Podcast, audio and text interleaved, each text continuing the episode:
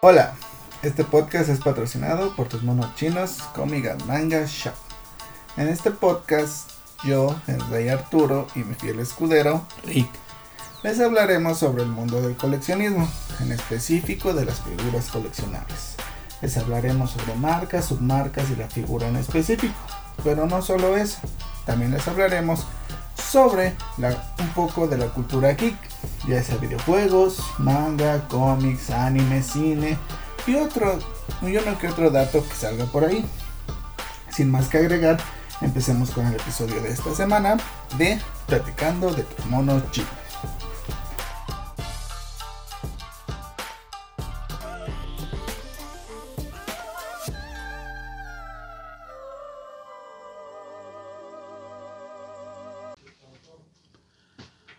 Hola amigos, bienvenidos a este podcast número 6 de Platicando con tus monos chinos. Hola muchachos, ahora esta semana pues venimos ya un poquito cansados. Hemos grabado más de tres episodios seguidos. Uy, güey, es un chingo, no manches. Pero todo para darles un poquito más de información sobre este mundo del coleccionismo. Y en este episodio, pues ahora vamos a hablar, vamos a regresar a la marca Bandai. Ahora vamos a hablar de unas figuras que son un poquito más económicas. Pues, económicas, entre comillas. Entre comillas, que son más accesibles para su distribución, para que las puedan conseguir. Y hoy vamos a hablar de las figuras de Dragon Stars, de Dragon Ball Super o Dragon Ball Z. Exacto, así es. Que yo lo que he notado es eso, que en la caja o el blister, pues dicen Dragon Ball Super o Dragon Ball Z, pero de igual forma dicen Dragon Stars. Y pues se supone, eh, ya entrando en materia, es una, digamos que una figura abajo de las figurars. De las SH. Porque, y no hablamos de precios, sino hablamos más bien como en la calidad, en la definición, en, en el acabado de la figura, porque Sí, son igual figuras articuladas. Este, tienen también 6 pulgadas aproximadamente, dependiendo del personaje. Pero digo, es una calidad un poquito menor, ¿no? Entonces, pues si nos vamos a eso, a calidades, digamos que es una abajo de Figurars, que ya sabemos y lo hemos platicado. Las Figurars este, en Dragon Ball, por ejemplo, pues son muy, muy detalladas, ¿no? Incluso los accesorios que traen son muy detallados. Estas en este caso, pues es como lo más básico, ¿no? Podríamos decir que sí es una línea básica de figuras. Aunque hay que mencionar también que debajo de estas hay otras que tienen este un precio menor. Ahorita lo, lo mencionamos más adelante. adelante, pero este digo, no es la línea básica de Dragon Ball, al menos no de, de Bandai. No, no, no, como lo menciona este Ricardo, pues sí es una línea un poquito, digamos, intermedia. Esta línea de que lo vamos a referirnos a ella como Dragon Stars. Eh, obviamente eh, es más accesible porque ya la puedes encontrar en cualquier tienda departamental, cualquier este, cualquier supermercado, lo puedes encontrar en Liverpool, Walmart, hasta en el Aurrera lo puedes sí, en el los venden también. Ajá.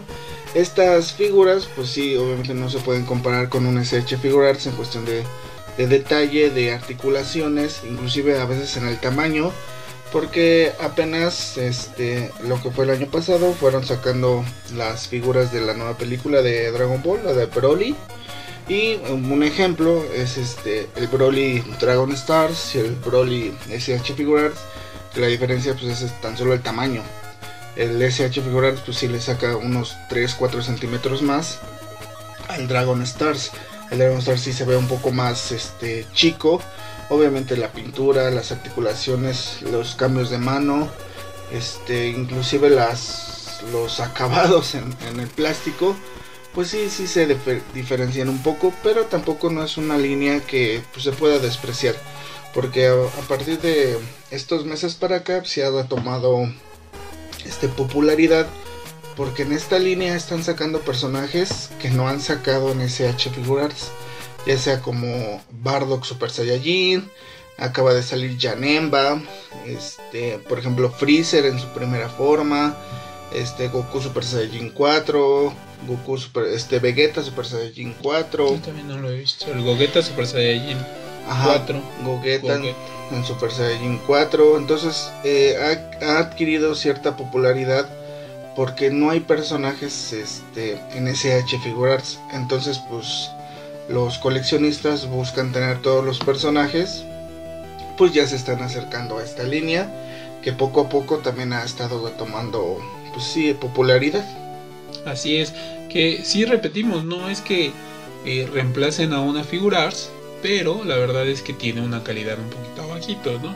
Sin embargo, sí es para el precio, ya hablando en precios que eh, también dependerá del lugar donde lo consigas, pero su precio oficial es de 599. Sí. Obviamente hay lugares donde la puedes encontrar más cara, hay lugares donde la puedes encontrar más barata.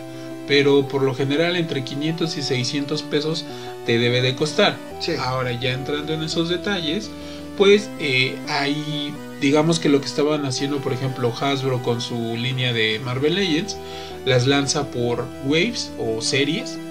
Y estas series, obviamente, como ya sabemos, a veces hay una o dos figuras que no son tan fáciles de conseguir. Esto obviamente genera que pues su precio se vaya más arriba, ¿no? Y que entonces sea más difícil de conseguirla y por lo tanto cuando la encuentres pues va a ser con un precio mayor. Entonces, eh, pues sí llega a pasar que a lo mejor si buscas coleccionar la primera serie, que ahorita ya lo veo más complicado, Sí. porque cabe mencionar, vamos en la serie 15 o 16, me parece, de, de Dragon Stars, de, de estas figuras. Entonces, conseguirlos de la primera figura ahorita, digo, de la primera ola o la primera serie, pues ya es un poquito complicado, porque solo las vas a encontrar en reventa. Ya en tiendas oficiales, o por así Sí, decirlo, pues pues no, ya no las vas a encontrar, ¿no? Y pues obviamente eh, vas a encontrar a lo mejor alguna que te la vendan en 700, en 800, puede ser que incluso llegue a los mil pesos o más por estas figuras que ya pasaron de su temporada y que pues ahora solamente las, las nuevas son las que vas a encontrar en esos precios oficiales, ¿no? Sí, claro. Entonces, también otro detalle de que en las primeras este, series eh, también tú podías construir la famosa pieza buff. O ¿Qué build es? a figure o construyendo una figura que eso significa buff. que eso significa buff, eh, en el cual de que tú tenías que comprar todas las, las las figuras de la serie Y armabas una. y, y con el- que traían una pieza, una pieza ya sea un- una cabeza, un cuerpo o lo que sea, y ya formabas a otro personaje extra que en- si no mal recuerdo en la primera oleada o en la primera serie de figuras fue Shenlong al que podías este armar después este armabas a Broly al que no es canónico es- Que podríamos hacer esa definición en, en Dragon Ball parece ser este según Akira Toriyama. Eh, las películas las que nosotros conocemos al menos los contemporáneos este las que vimos de que no son parte de la serie como tal que sino eran historias alternas este pues dice Akira Toriyama que no son canon, o sea que no pertenecen a la historia original. Sí se entiende el sentido, obviamente, pero a lo que voy es, o sea, son personajes tal cual de la serie y si ya me lo preguntan, si sería como intermedios entre sagas, es decir, por ejemplo, cierta película entraba entre lo que pasaba de Dragon Ball eh, Z a lo que pasaba, por ejemplo, de la llegada de Vegeta y, y Nappa a lo que pasaba después a lo mejor en Namekusein. Es decir, en ese lapso de, de tiempo, pues obviamente ocurrían, es lo que yo quiero Sí. pensar, ocurren estas películas, porque son al final de cuentas ovas, Ajá, y recordemos que las películas de OVA pues son eso, como rellenos entre los, entre los episodios de la serie original. Pero bueno, regresando a lo que decía. Akira Toriyama, que como no es canon, este, resurtieron esta nueva figura, y era lo que comentaba Arturo, ¿no? De que hay dos Brolys ahorita, pero uno sí es digamos que el, el normal. El, el- la figura normal, el otro era de buff, es Era decir, buff. tenías que comprar toda la serie de las 5 o 6 figuras Sí. para armar a ese otro Broly, ¿no? Sí, sí, sí, exacto. Entonces, pues ya traeremos más detalles en, en eso. Pero, este, sí, se fueron. Esto fue en las primeras series. Obviamente, el último buff me parece que fue. mm, Esta. ¿la que es Broly Mujer? ¿Cómo se llama? Califa, Cal- Calefa, Califa, me parece. Sí, porque Kefla es la, la fusión, ¿verdad? ajá, Sí, Califa, que es este la última pieza buff que sacaron. De ahí, en- de ahí para adelante ya han sacado las puras figuras sueltas. Este, como lo vamos a mencionar. Y el último producto que sacaron me parece que fue el, el diorama del torneo de las artes marciales, El ¿verdad? Super Seto Tenkaichi Goku- con un Goku, porque te regalan un Goku en, en normal. Eh, sí, en el, en el- no trae fase de Super Saiyajin. Ajá, es un Goku fase normal. Este, y eh, también como todo evento, como toda este línea de figuras, también tenemos sus, sus figuras exclusivas que de eventos, en este caso de la Comic Con, que fue un, en un principio fue el pack de Goku Super Saiyajin con Goku Super Saiyajin Dios. Después en la Comic El Con cabello rojo, ¿no? el cabello rojo.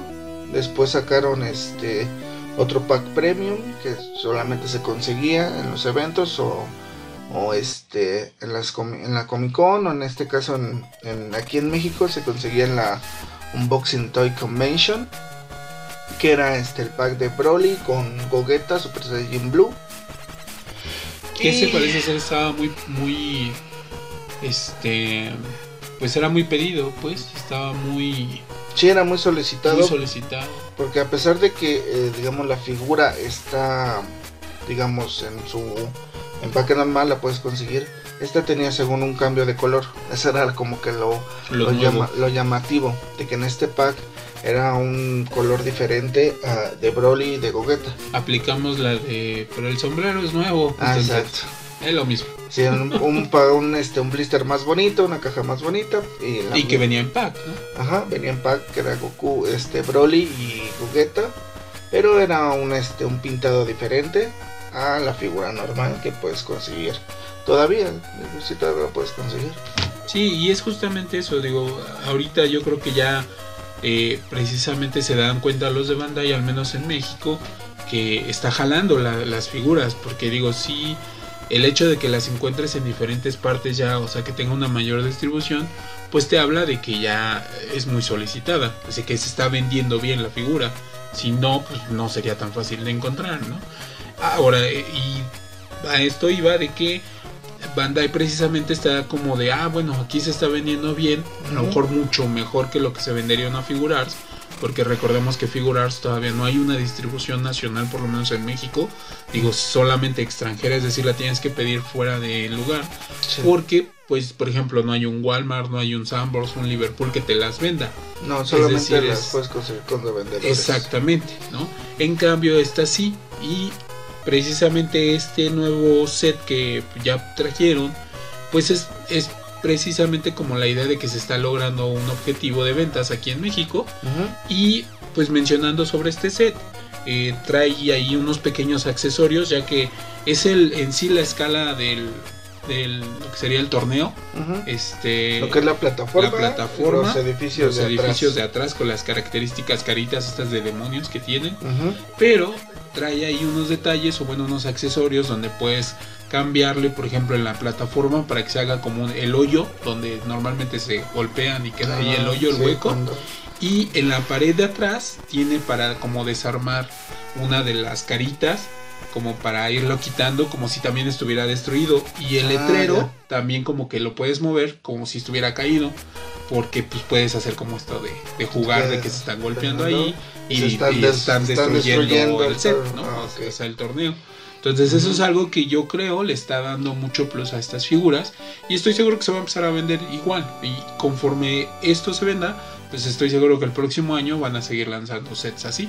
A lo mejor después venga una Mekusein, venga un este torneo de, de fuerza que es en Dragon Ball Super, o Sí. sea, e- este tipo de dioramas, porque pues yo les comentaba ya de un tiempo para acá se puso muy de moda esto de que no es algo nuevo realmente, o sea, es algo que ya tenía muchos años haciéndose, pero como que en este año y el pasado yo he notado que se ha vuelto muy de moda este el, hacer los, los propios dioramas para poner a tus figuras, ¿no?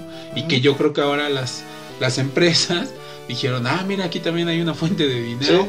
vamos a entrarle a hacer dioramas, ¿no? Vamos a exprimirlos Porque más. Hasbro también ya lo está empezando a hacer con las Legends. Eh, me parece que es como un tipo edificio que sería como para un Spider-Man o todos los personajes que viven, por ejemplo, en Nueva York, porque es como un tipo edificio de Nueva York Sí, sí, sí. sí. y que es igual, así es el plástico, pero pues está bien hechecito, ¿no? O sea, Sí, no claro. es un unicel, ¿no? Entonces es algo que creo que se está dando mucho ahorita. Y pues regresando a eso precisamente de las Dragon Star, pues mencionábamos, ¿no? Puedes encontrarlas en, en estas distribuidoras y pues ya solamente que busques alguna, figura que ya es de alguna serie pasada, pues entonces sí con revendedores, precio debe ser entre 500 y 600, Ujú. a menos de que sea con revendedor, que pues sí ahí ya te puede costar mucho más o, o- o un poquito más de lo normal, ¿no? Sí, claro. Y que les comentaba, tiene entre 15 y 16 ah, series. Series. Ahorita ya lo mencionaba Arturo, son estas de eh, Janemba, eh, de Bardock en forma de Saiyajin nivel 1, este, bueno, Super Saiyajin. Y um, es, ah, esta es la que aparece con eh, el set, que es Dragon Ball figura articulada de Goku versión normal. O sea, ah, no trae... que viene con el, el Ajá, diorama es, el que viene con el diorama. Y un Gotenks que también viene en fase normal, o sea, no viene transformado en Super Saiyajin. Tenemos un Cooler, o Kula, como le decían en España, el Kula, Kula, Que es el hermano de Freezer. que es el hermano de Freezer.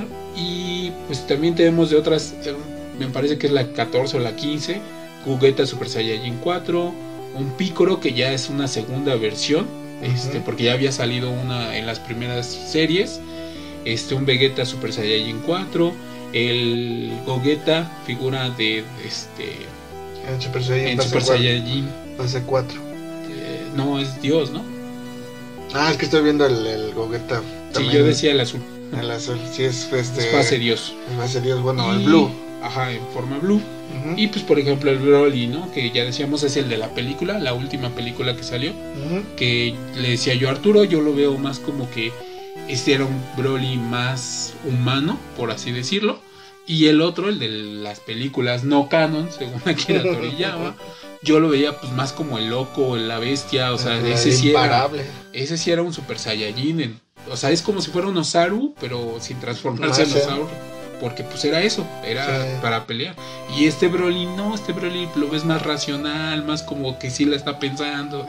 Y además siente dolor. Ajá, exacto. Entonces aquel güey le aventabas, le hacías, le pegabas y no, no, no, lo parabas. con nada. Entonces, pues es eso, ¿no? Entonces, pero digo, bueno, las figuras están bien a- al precio, era lo que mencionábamos importante.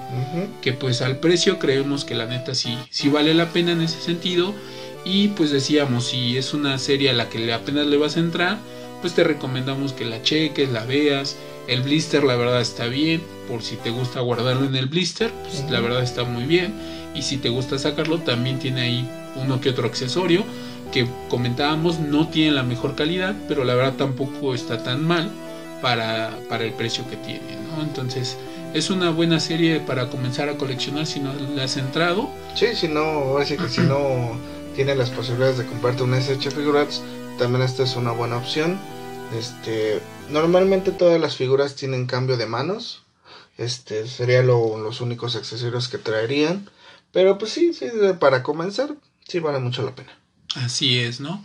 Pues bien, ese es Dragon Stars y hoy traemos un co- co- co- combo porque vamos a platicar de otras figuras que no nos vamos a alejar mucho de Bandai Porque eh, ya habíamos hablado, en- me parece que en el episodio 1, Ujú, Hablamos de, de este de los Anime los Heroes Anime Heroes. o la línea Anime Heroes. Sí, que comentamos de que pues esta, eh, empezaron sacando una línea de Caballeros del Zodiaco, que pues este Ricardo, si, si recuerdan, pues se quejaba de que pues eso, eso sí para que van, tienen, están muy... Estarían más abajo si los ponemos en escala. ¿Ala? Sí, Están más un poquito abajo. más de calidad, a pesar de que digamos vendrían siendo de la misma línea, porque miden exactamente lo mismo, tienen las mismas articulaciones, tienen los mismos este cambio de manos, pero sí al parecer eh, ahí Bandai sí le falló en este caso en lo que es Caballeros del Zodiaco, más que nada en el detalle de las armaduras, que es lo que hemos estado checando. Este, bueno, esta línea, como ya lo dijo Ricardo, se llama Anime Heroes. Esta eh, Bandai quiso este, abarcar tres este, animes para empezar. Y famosos, y los animes. famosos, sí. Sí, apostó por buenas licencias. ¿Qué digo? Son licencias que ya tiene dentro de su empresa. O sea, no es algo que haya comprado por fuera, digo. Sí. Son, son licencias que ya tiene, sí o sí. Sí, sí, pero pues así que para exprimirlas más, pues dijo, este, vamos a sacar lo que es Naruto, Naruto Shippuden para ser exactos, Saint Seiya, Caballeros del Zodiaco y My Hero Academia. Que son, digamos, tres animes muy, muy fuertes. Sí, sí, que son, por ejemplo, en Japón son lo top. Sí, al menos Ajá. ahorita sí es de lo top, junto con Dragon Ball, One Piece, ¿no? Sí, claro. Y claro. que en un futuro no lo veo difícil que Bandai diga, ah, pues como estas están vendiendo, vamos a meter otras licencias y pues ahí puede venir One Piece. Este. Dragon Ball ya no, porque ya tiene Dragon Stars, ya lo veo complicado. Pero sí, por ejemplo, One Piece, sin dudas, Sí, podría volver a sacar las figuras porque hace tiempo, no sé qué marca era, Mattel, sacó juguetes de One Piece. cuando se empezó a transmitir One Piece en Estados Unidos y que lo trajo Cartoon Network y que a su vez de ahí lo sacan a, a Cartoon Network México, este, me acuerdo que sí fue, no sé si Mattel, creo que sí, Mattel, el que lanzó algunas figuras eh, que no eran figuras de acción como tal, o sea, eran más bien tipo juguetes, Sí, porque me acuerdo que yo tengo por ahí un Luffy que es como es estos juguetes famosos que les puedes estirar la- las brazos y las piernas sí. un hombre de goma. Porque pues eran como los hombres de goma y pues One Piece que digo bueno Luffy cayó ahí como anillo al dedo Pues sí. y entonces eso hicieron no pero me acuerdo que le pusieron en los pies este unas eh, banditas de estas que se pegan en los vidrios que Ah, les ya. echas salivita y o agüita Y se y se pegan. Entonces eso como que le quita un montón de plus a la figura, porque les repito, no era una figura de colección, era más bien un juguete Para para, niños. Y sacaron, me parece que tres o cuatro figuras, en las cuales son de estas que como que les giras y les hace cuerda y los sueltas y hacen algo. Ah, ten- ten- tenían un mecanismo. Tenían ah, mecanismo. Hacían una acción en específico. Por ejemplo, este Zoro eh, tiene para que le pongan las espadas, pero no es articulado. O sea, nada más tiene eso de la cintura. Lo podías dar vuelta, lo soltabas y giraba con los brazos para que Simulara como si simulara que estaba haciendo una, un ataque. un ataque, exacto. Pero no Ujú. tenían más allá de esas figuras. Obviamente el Cartoon Network no dobló todo ni trajo todo la caricatura, que pues eso fue hace ya como 15 años, me Más parece. o menos. Entonces, pues obviamente, como que dijeron, no, pues ya hasta aquí vamos a llegar, porque me parece que llegaron hasta lo de Arabasta y se Ya. acabó. Sí, es que lamentablemente como que no pegó mucho aquí en México y pues de plano lo, lo dejaron por la paz. Ahorita este pues ya nos salimos un poco del tema, pero Netflix acaba de, de volverla a estrenar con otro doblaje y este al parecer sí ya está volviendo a jalar porque acaban de anunciar que sí van a seguir este doblando más capítulos. Entonces Y ya que dependiendo. eso es a lo que iba, porque precisamente como Netflix la trae, pues eso le va a ampliar el mercado a One Piece en México, que ya de por sí era un mercado amplio, Sí. digo, es muy famosa también aquí en México, pero ahora lo va a hacer mucho más, por ejemplo, con los niños, que algo que decían en Netflix no tiene censura y Cartoon Network sí la había traído con Sí, censura. lo había censurado. Por ejemplo, a los que conozcan la, la serie, pues Sanji, uno de los personajes, siempre está fumando. Y en la de Cartoon Network lo pasaban como si trajera una paleta en la boca, Sí. no, un, no un cigarro. Sí. Entonces, Porque pues, eh, inclusive hasta se veía raro porque pues la agarraba, digamos la paleta, la agarraba como un cigarro. Entonces pues, tú no agarras una paleta así. exacto. Entonces, pues sí, era como que algo que tampoco no pegó mucho.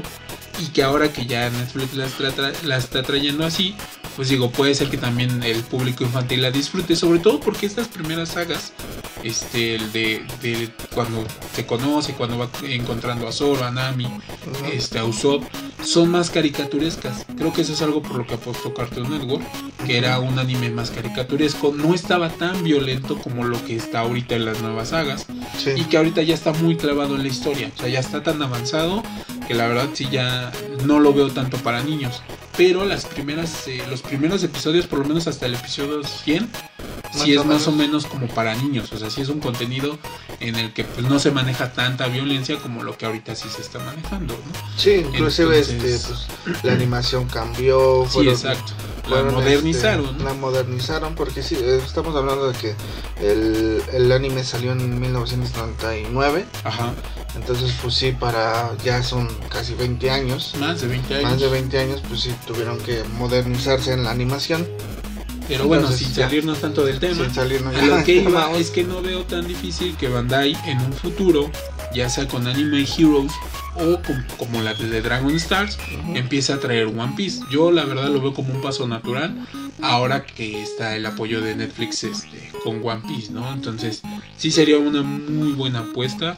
Y digo, ya sería cuestión de verlas para ver si le entro como coleccionista, ¿no? Yo que soy muy fan de One Piece. Sí, sí, sí. Pero bueno, regresando entonces a estas tres eh, licencias, que tiene, eh, han lanzado solamente eh, una, digamos que una, una serie por cada, por cada anime. Por cada anime. Por ejemplo, en My Hero Academia tenemos que está Almighty, que es como el superpoderoso, por si no conoce la serie.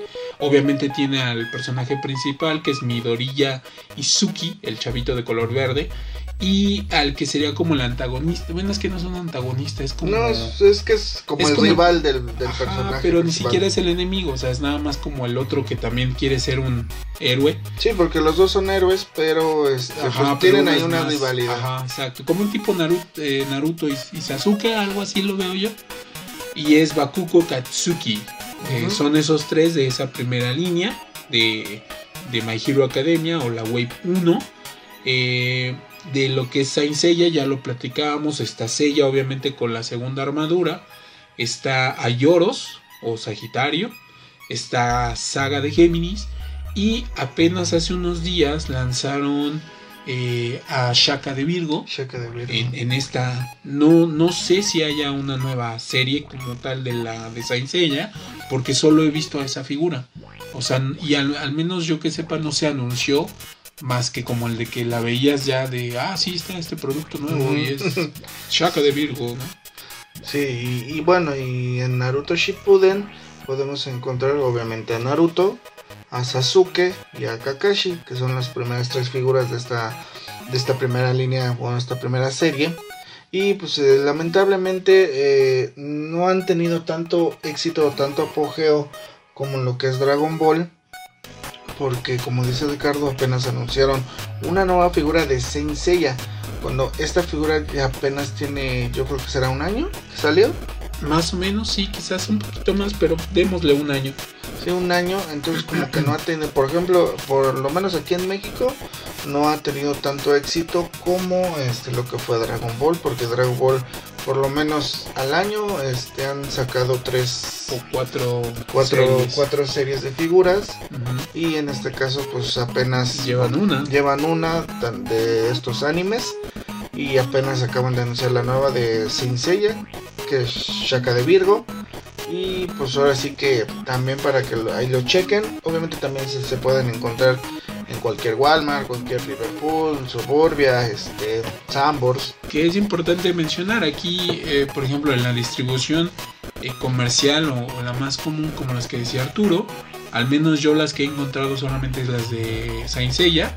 Y ya lo que es este My Hero Academia y Shippuden ha sido más en tiendas como especializadas, este como por ejemplo Epic Land que ahorita están pues, agarrando auge porque como que está comprando cierto producto y, está haciendo como que competencia porque pues nada más teníamos por ejemplo a Juguetivici y a Juguetron que son como que las sí, como las jugueterías grandes. medio pesadas aquí en México.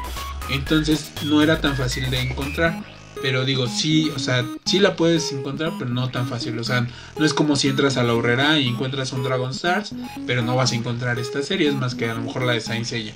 Y eso vamos precisamente al precio, es decir, eh, lo que son esta línea, también dependiendo, ya saben, del lugar, puede variar un poquito, pero su precio oficial debe ser 599 pesos. Pero volvemos a lo mismo, yo las he visto por ejemplo en Liverpool arriba de 700 pesos, porque pues sí le están apostando a que como es una línea de colección, por eso creen que las están dando caras. Pero pues si ya nos vamos a, por ejemplo, a, a los detalles de la figura, pues a pesar de que están bien, no son lo que sería un figurar, ya lo hemos mencionado, ¿no? Entonces sí tienen las articulaciones como las de Dragon Stars o las Marvel Legends si las tienen más en, contacto. Igual trae un cambio de manos por ahí, pero más allá de eso no, no trae, ¿no? Y es un blister de 6 pulgadas me parece. En el cual pues la figura no es tan pues tan así, o sea, no, no, tiene exacto, entonces si es una línea, digamos, como la de Dragon Stars, por eso por eso precisamente decidimos en este capítulo hablar de estas dos, de lo que es Dragon Stars y de esta de Anime Heroes. Y pues digo, si trae por ahí, por ejemplo, en Naruto, trae los cambios de mano y traen un, poder, que es como una bola de luz nada más. Por ejemplo, en Naruto trae la famosa este, Rasengan. Y, con Sasuke pues el Chidori. Y este Kakashi trae el Raikiri o Raikiri, ya no me acuerdo. Que pues es igual una bola de luz con rayitos, ¿no? Ya eso es todo. O sea, esa es toda la figura. Entonces digo, sí trae articulaciones, sí trae un cierto detalle. El pintado tampoco es que esté mal. Pero volvemos a lo mismo, o sea, son detalles básicos. No es como la super detallada de las figuras, ¿no? Entonces, pues bueno, la idea es que pudiéramos comentar estas dos líneas. Digo, eh, son para poderle entrar si, si apenas estás llegando al coleccionismo. Pues son figuras que puedes ir coleccionando, sobre todo si te gustan los animes.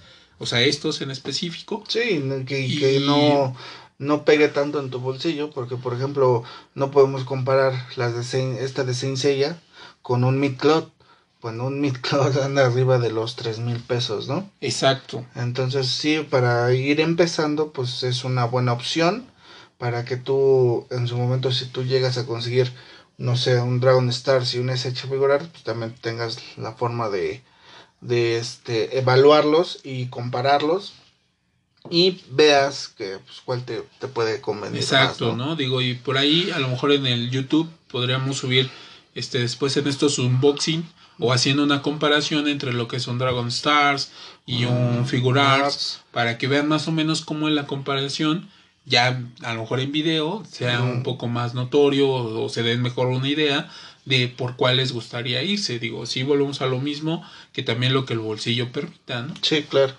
Claro, pero sí viene siendo una buena opción para empezar. Exacto. Y que les repito, o sea, no es una mala figura, como siempre lo hemos dicho, es dependiendo de los gustos a final de cuentas de cada uno de ustedes.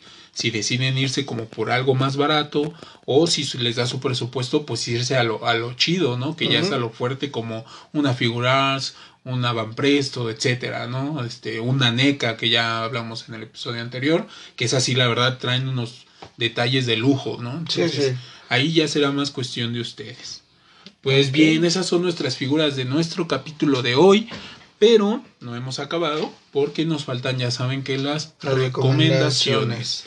No sé, ¿empezamos con la película o con videojuego? Pues bueno, tengo la película aquí luego luego, entonces para que le entremos a la película. Ajá, ahora sí que volvemos a lo mismo. Este, pues estamos en octubre. Ahora sí que este mes vamos a estar recomendando películas de terror, de suspenso. Y pues ahora sí que hoy vamos a comentar una que para mi gusto es muy buena, que la verdad te saca unos sustos. que, ay, no, a mí sí me, dieron. Y creo que eso es algo que le hace famosa a la película, sí. entrando en ella.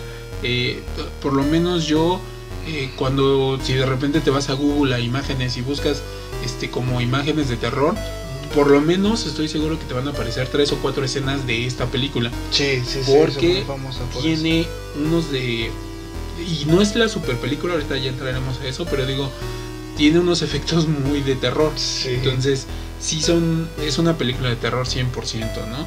Pues bien, la película es Grave Encounters o Encuentros Paranormales eh, aquí le pusieron un fenómeno siniestro. Aquí, no, la fenómeno siniestro se me hace que es otra, pero me parece que algo así le pusieron en fenómeno algo. Porque, sí, le bueno. en, en, el cine me parece que la que pusieron fue la 2, si no mal recuerdo. Sí, la 2. Hay que mencionar, hay dos partes en, en esta película, si tienen continuidad, es decir, si tienen que ver una con la otra. este Entonces la 2 es la que me parece que trajeron, precisamente porque la 1 eh, jaló mucho pero no la trajeron comercialmente, es decir, Cinepolis, Cine, Cinemex no le entraron a la distribución y lo que hizo la piratería, bendita piratería, este, ellos sí la trajeron y digo también en línea existe, pero al menos yo que sepa, en piratería se vendía muy bien. Digo, no soy pirata en el, de que yo la distribuya, pero pues en ese tiempo yo me acuerdo que visitando así tus, ya sabes, ¿no? Tus tianguis de confianza o tu vendedor de confianza, la tenían mucho. Entonces eso te habla de que pues, se vende mucho esa película. Entonces, eh, y hasta la fecha todavía puedes preguntar y si te la consiguen. ¿eh? O sea, si es una película que todavía encuentras. Y vamos precisamente a detalles. Es del año 2011, es decir, ya está viejita la película, pero la verdad es muy buena.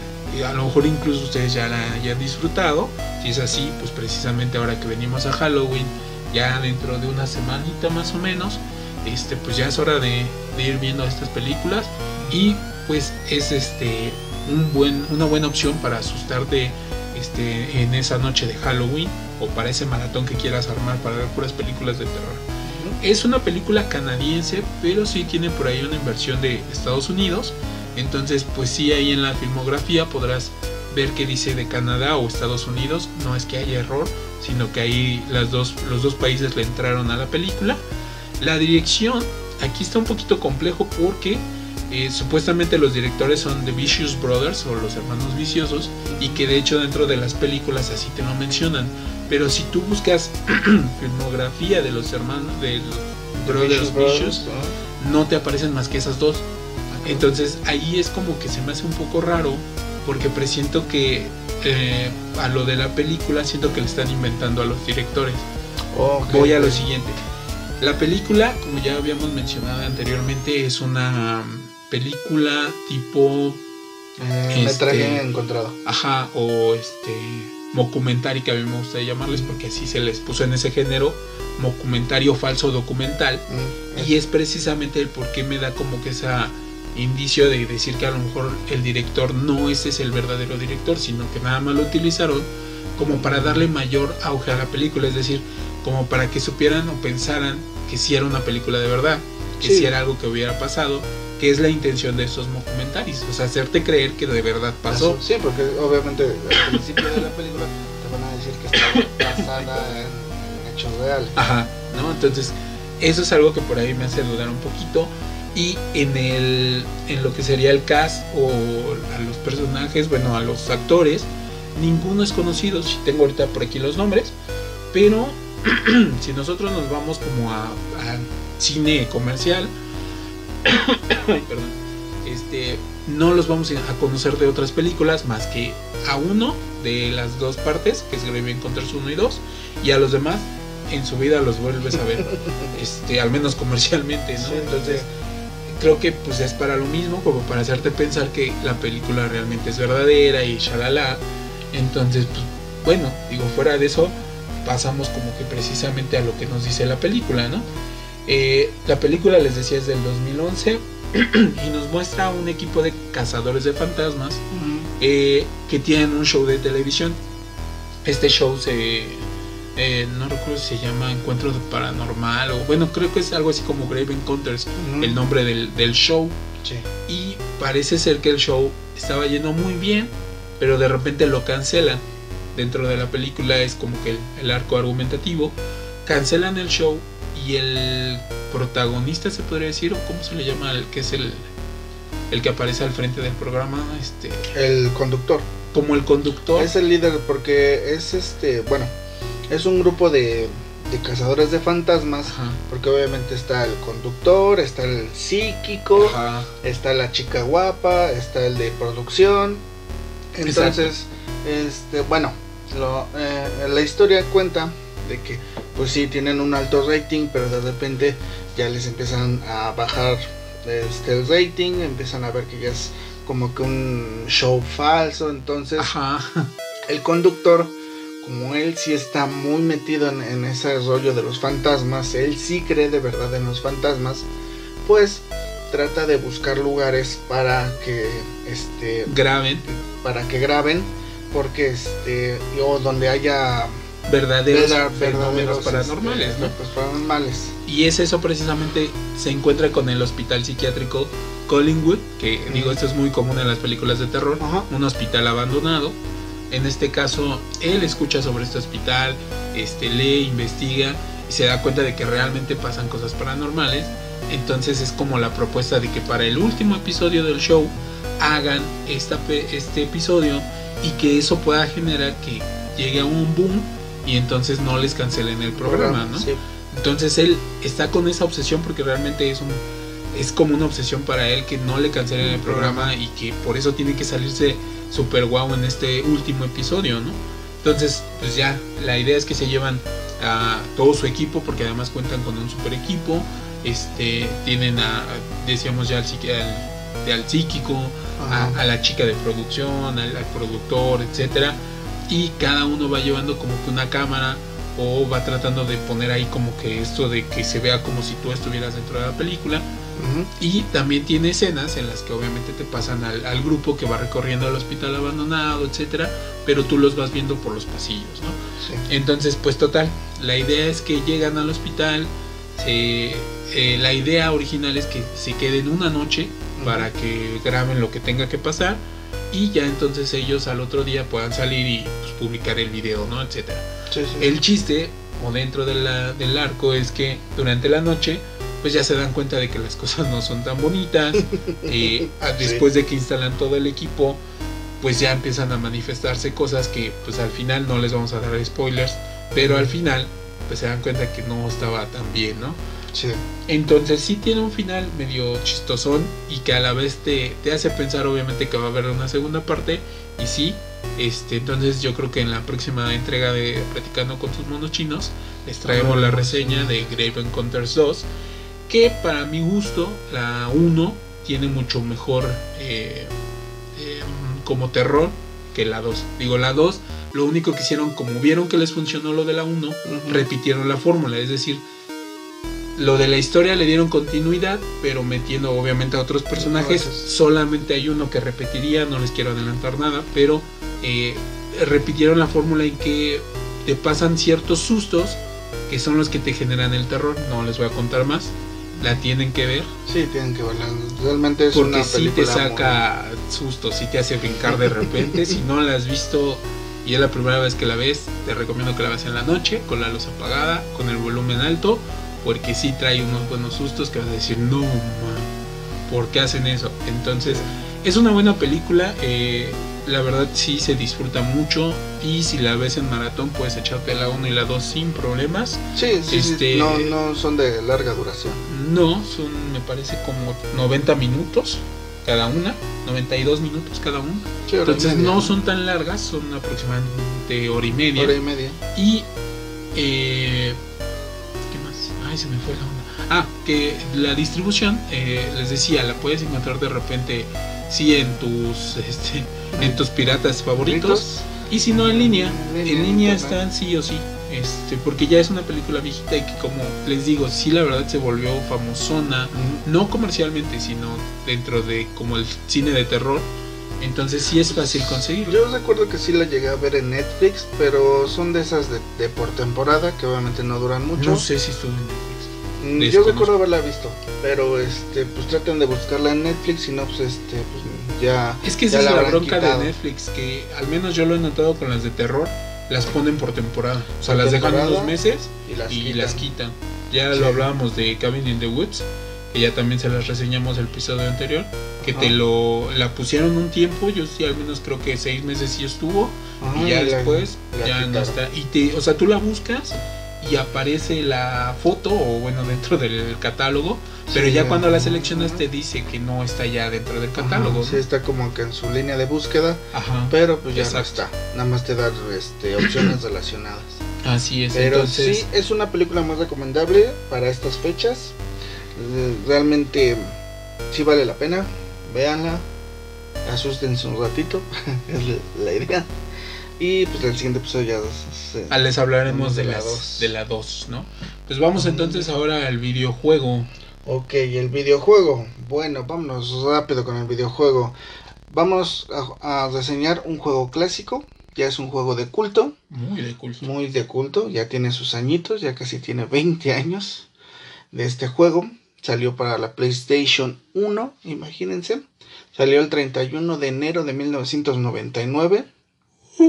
Fue distribuido por Konami. Y les, voy a- les vamos a hablar sobre el primer juego de Silent Hill. Sairento Hiro. Silent Hero, exacto, como dijeron en Japón. Eh, como lo vuelvo a repetir, salió el 31 de enero de 1999 en América. Dos meses después salió en Japón y Europa. Obviamente, este, este juego es completamente de terror psicológico. Eh, Que no trata, por eso quita que tiene personajes que sí te dan cosita. O sea, si hay Sí. unos que te dan. En toda la franquicia hay ciertos personajes que sí son como de terror. Digo, ya hay muchos que lo han hecho en cosplayer o porque sea, valen la pena, ¿no? Sí, sí, sí, uno, pues, para no darles tanto spoiler, pero uno de los tantos famosos personajes o monstruos de esta franquicia es el cabeza de pirámide. Así es que es una cosota enorme, Ajá. como una cabeza de pirámide. ¿Eh? Y, Y, trae, que un trae machetote. un machetote, pero tipo así, este, Cloud de Final Fantasy. Ándale, espadota, ¿no? Y espadota que pues te, te corta en dos fácilmente. Así es. Bueno, en, el- en este primer juego nos centraremos, o el personaje principal se llama, se llama Harry Mason. Él tiene una hija de 7 años que eh, esta niña insistentemente le pide que vayan de vacaciones a un lugar ficticio, obviamente, en Estados Unidos, que se llama Silent Hill. Esta niña este, ha estado soñando constantemente sobre este pueblo. Entonces ella, como es hija única y que también su, su- es papá este, viudo, pues con tal de, este, contentar a la hija o, o darle sus caprichos, pues le dice que sí, que sí se van de vacaciones a Silent Hill. Obviamente en el camino, este, todo el camino es este, normal, hasta que casi llegando al pueblo, una aparición se les cruza en el camino y tienen un accidente de auto. Así es.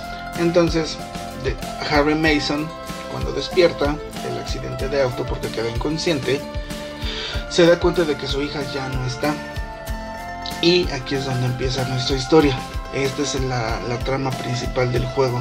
Tratar de, encontrar a su hija en este pueblo que al parecer es un pueblo fantasma y que alberga un gran secreto a través de un culto que es el que domina eh, el pueblo. Entonces, obviamente, Harry Mason tiene que ir descubriendo la verdad y qué y qué tiene que ver tanto su hija en este pueblo o por qué tanta insistencia. Es, les metimos, es un juego ya viejito. A estas alturas, pues ya, si tú tienes. Yo estoy como- seguro que ya lo han jugado, ¿no? Sí, o por lo muchos. menos uno, porque son muchísimos de la saga. Sí, este, tan solo son más de 10 títulos. Exacto, a eso es a lo que iba, ¿no? Entonces, no solo en PlayStation, digo, también lo sacaron en PSP. Este. El último- dos o tres de PSP. El último que salió fue para Xbox, este. Entonces, sí, es, es muy posible que lo hayan jugado. Pero digo, estaría chido que jugaran esa primera versión. Sí, porque es el origen de todo, ¿no? Ajá. De donde salieron todas las ideas de, del- de este mundo. Porque ya es realmente como un mundo de Silent Hill. Sí, porque Silent Hill, bueno, este ya toda la franquicia del juego pues, se basa en, en este pueblo maldito. Exacto. Porque es un pueblo maldito y donde pues obviamente la primicia es de que el personaje principal tiene que luchar con sus, sus propias pesadillas. Exacto, ¿no? Entonces es un muy muy buen juego de terror. Digo, al menos eh, cuando nosotros lo conocimos, era de Oh, los sí. pocos videojuegos de terror que existían. Ahora ya hay mucho más. Pero digo, entre esto y Resident Evil, eran como los juegos que te podían sacar susto- sustos, ¿no? O sea, digo, películas siempre ha habido, pero videojuegos era complicado encontrar videojuegos de terror. Sí, sí, además, por que para la época pues no había mucha este, distribución tampoco. Entonces, pues ahora sí que ellos fueron los pioneros. Lo que fue Resident Evil, Silent Hill, que ya después hablaremos de Resident Evil, obviamente. Este, los que consolidaron el género survival horror Exacto, o sobrevivir al horror. al horror. Entonces, esto, gracias a estos dos juegos fue que Otros género- se animaron a Otros. empezar a hacer, ¿no? Y apostar precisamente por los videojuegos de terror, que también generan, ¿eh? La verdad es, es algo que ya está explotado precisamente por, al menos yo creo que estos dos, dos franquicias de Resident y de Silent Hill Sí, sí, son sí. los que han abierto mucho el camino de videojuegos de terror, ¿no? Entonces, eh, jueguenlo, la verdad, este, vale mucho la pena. Eh, se podría decir que en lo que es en el PlayStation Classic está, si no me recuerdo, creo que sí viene. Si ¿En no, el mini? ajá, en el PlayStation Mini, que hace algunos añitos, este, pues ya lo pusieron en venta por como para los que éramos fans. Y si no, pues todavía creo que se puede conseguir de igual forma la piratería. No estamos promoviendo la piratería, Pero, pero, pues, pues es que la verdad sí facilita mucho. Sí, el internet facilita muchas cosas. Entonces, pues bueno, Entonces, digo, si quieren ahora sí que comprarlo o de forma legal, eh, si ustedes tienen un PlayStation 3, lo pueden conseguir en la PlayStation Store, lo pueden comprar creo que vale 7 dólares, más o menos, máximo 10 dólares. que tendrían que checarlo porque, digo, todavía no hay sección de noticias, pero hace poco eh, lo que es Play Store o la PlayStation Store modificó sus eh, condiciones y ahora ya nada más vas a encontrar de PlayStation Store desde tu Play 4 puras cosas de Play 4, Ujú. desde la PSP puras cosas de la PSP. Sí, claro. De PlayStation, PlayStation 3, puros juegos de Play Sí, 3. por eso recalco que en tu PlayStation Ajá, 3, Si lo tienes. si lo no. tienes, eh, lo Si puedes no, ya te pellizcas. Si no, pues ya bajas un emulador en una computadora Exacto. y ya. Bueno, Bueno, hasta aquí nuestra reseña de videojuegos. Pasamos rápido a las noticias porque se nos ¿no? acaba el Se tiempo. nos va el tiempo. Eh, yo empezamos eh, en cuestión de noticias este 15 de octubre, por- hablando otra vez de Bandai. Bandai este, abrió su tienda online oficial aquí en México. Se llaman bandaicollectors.mx, donde ya puedes conseguir figuras, obviamente como Dragon Stars, este, Animal Heroes. eh, ahorita acaban de meter la línea Van Presto. Y me parece que van a empezar a, a, este, a meter McFarlane Toys Así es. que ya hablaremos en el siguiente episodio de McFarlane Toys. Así es. Eh, ¿qué Y pues eh, de otras dos noticias que es básicamente lo mismo. Eh, hace unos días eh, Marvel, no Marvel no, Select, Select Diamonds, que Otra es compañía otra de compañía juguetes. de juguetes. que ya hablaremos en otro episodio, lanzó lo que son dos figuras de Star Wars. En específico lanzó un Darth Maul que pues está basado en el episodio 1 Uno, eh, y un Boba Fett de lo que sería este pues el episodio 5 me parece o es el Boba 4 no creo que es el aparece en el no en el. En el 6 en el 6 en el Imperio contraataca pero creo que es el 5 sí. Es es 1 2 3 ay trolos dónde estás cuando te avistabas pero sí bueno es el Boba Fett clásico digo los colores clásicos del Boba Fett eh, y pues son de 7 pulgadas aproximadamente. Por ejemplo, en el Boba Fett podemos encontrar accesorios como su fusil o su arma esta que parece como un este ¿Qué fusil asalto? Bueno, no, como un rifle de un rifle, pero pues lanza láseres, ¿no? Este su clásico cohetito arriba, su jetpack. su jetpack y un cambio de manos. Y en respecto al Darth Maul, que para mí sería más chido porque trae eh, obviamente su clásico láser doble rojo, trae un cambio en el cual eh, los láseres parece que se están moviendo porque tienen como un efecto de onda. Ah, sí, sí, Entonces sí. pareciera como, como si realmente estuviera moviendo Como si estuviera dando el sablazo, Exacto. Entonces eso es algo que yo no le he visto, por ejemplo, en las Black Series de Star Wars. ¿no? Mm, No he visto esos efectos. Sí, sí, Y que pues ya veremos en su episodio que Select se ha puesto un poquito por ahí con eso de los efectos. Sí, son un poco más de, de- este, en cuestión de accesorios, son más detallistas. Así es. Y pues son esas noticias por este episodio. Eh, les repetimos que si nos quieren seguir escuchando, estamos en Spotify, obviamente, algunas otras eh, redes de o plataformas, mejor dicho. Sí, estamos en Spotify, Apple Music, este, Connor, En- Connor, ¿cómo se llama? Encore. Encore se llama. Entonces, pues ahí nos pueden encontrar, pero ya si nos quieren buscar en algo más masivo, pues estamos en Facebook como Eh, el mío se vendría siendo Arthur no, Bass. pero el Ah, de tus monos, bueno, la, es la tienda sería siendo tus monos chinos, este Comic and Manga Shop. En Twitter nos encuentran como monos tus, en Instagram tenemos tus monos chinos, todo junto. Y la página es este para que también la busquen ahí online. Es tus monos, eh, sí, tus monos chin, tus guion monos guion chinos punto web no punto es. Esas son nuestras redes y el canal de YouTube también se llama tus monos, no, platicando con tus monos chinos. que ya vamos a ir subiendo, ya nos vamos a ir poniendo a la par. Tres episodios, digo, sí está más complicado ahí porque de repente la edición nos lleva, pero digo, si quieren ver imágenes de todas estas figuras que platicamos, pues ahí es el lugar donde lo pueden ver. Este, obviamente todas estas redes son gratis, no tienes que pagar nada. Y pues ahí es donde nos pueden hacer llegar sus comentarios sobre cómo vamos, qué les gusta, qué no les gusta, qué otras eh, figuras quisieran que, que pues, habláramos, platicáramos, ¿no? Entonces, eso sí son las redes de tus monos chinos y ahora sí van las de nosotros. Ahora sí las personales, como lo repito cada semana, nada más tengo yo una, que es Facebook, que vendría siendo Arthur Bass. Así es, yo en Facebook estoy como Ricardo Enishi, no, Rick Enishi, sí, Ricardo Enishi. En Instagram sí estoy como Rick Enishi y en Twitter igual como Rick-Enishi.